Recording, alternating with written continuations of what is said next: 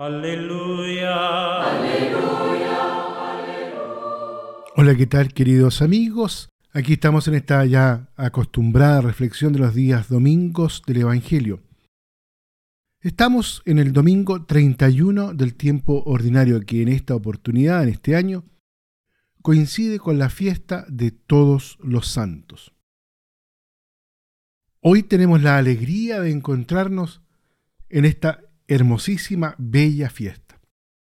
Esta fiesta nos hace pensar, reflexionar sobre aquel doble horizonte en el cual se mueve, se encuentra, por así decirlo, toda nuestra existencia, nosotros como humanidad, y que la expresamos normalmente con estas palabras tierra y cielo. La tierra representa el camino histórico, el cielo la eternidad, la plenitud de vida, el don de la comunión perfecta y plena que Dios nos quiere regalar y otorgar. De este modo, esta fiesta litúrgica nos permite pensar en la iglesia, por lo tanto, en esta doble dimensión. La iglesia en camino, en el tiempo, y la que celebra la fiesta sin fin, la Jerusalén del cielo, la que está ataviada como una novia que baja, ¿cierto?, para transformar toda la realidad. Estas dos dimensiones están unidas por la realidad de lo que llamamos la comunión de los santos, una realidad que comienza aquí, en esta tierra, en esta historia, acá abajo, y alcanza evidentemente su cumplimiento, su plenitud en el cielo. En el mundo terreno la iglesia se halla al inicio de este misterio de comunión que une a la humanidad. Un misterio totalmente centrado en Jesucristo. Es Él quien ha introducido en el género humano esta vida nueva, esta dinámica nueva, este movimiento que la conduce hacia Dios y al mismo tiempo hacia la unidad, hacia la paz en el sentido profundo.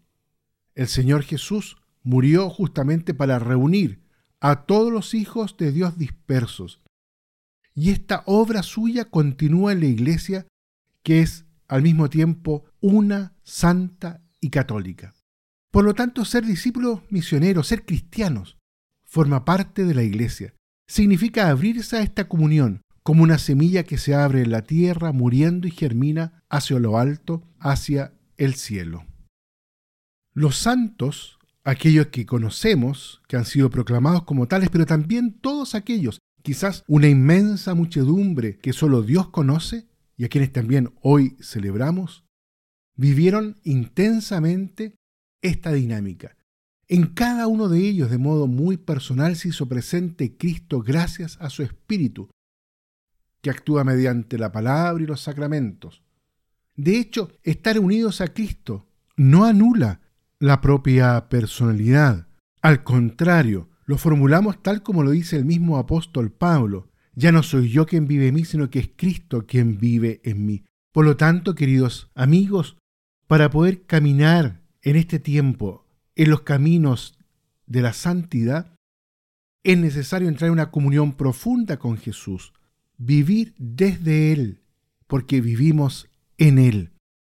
Estamos incorporados en su persona y en realidad esa es la invitación que hace la iglesia. Nos introduce, nos incorpora en su persona, en su vida, en su historia, haciendo con nosotros y sellando con nosotros no solo una alianza, sino una profunda experiencia de comunión que va transformando nuestra tierra, nuestro corazón, porque Él habita en él en una verdadera morada del cielo. Los invito entonces para que en este día de todos los santos, en este domingo, nos podamos renovar justamente en esta hermosísima vocación, que es donde mejor se expresa, diríamos, toda la belleza de la iglesia. La iglesia es bella porque en el corazón de ella, en el centro de ella, vive el mismo Señor, que la va conduciendo en medio del tiempo de la historia hacia esta plenitud, a la Jerusalén del cielo. Los invito entonces para que nos renovemos en este domingo en esta hermosa vocación. Que Dios los bendiga a todos y a cada uno. Aleluya. Aleluya.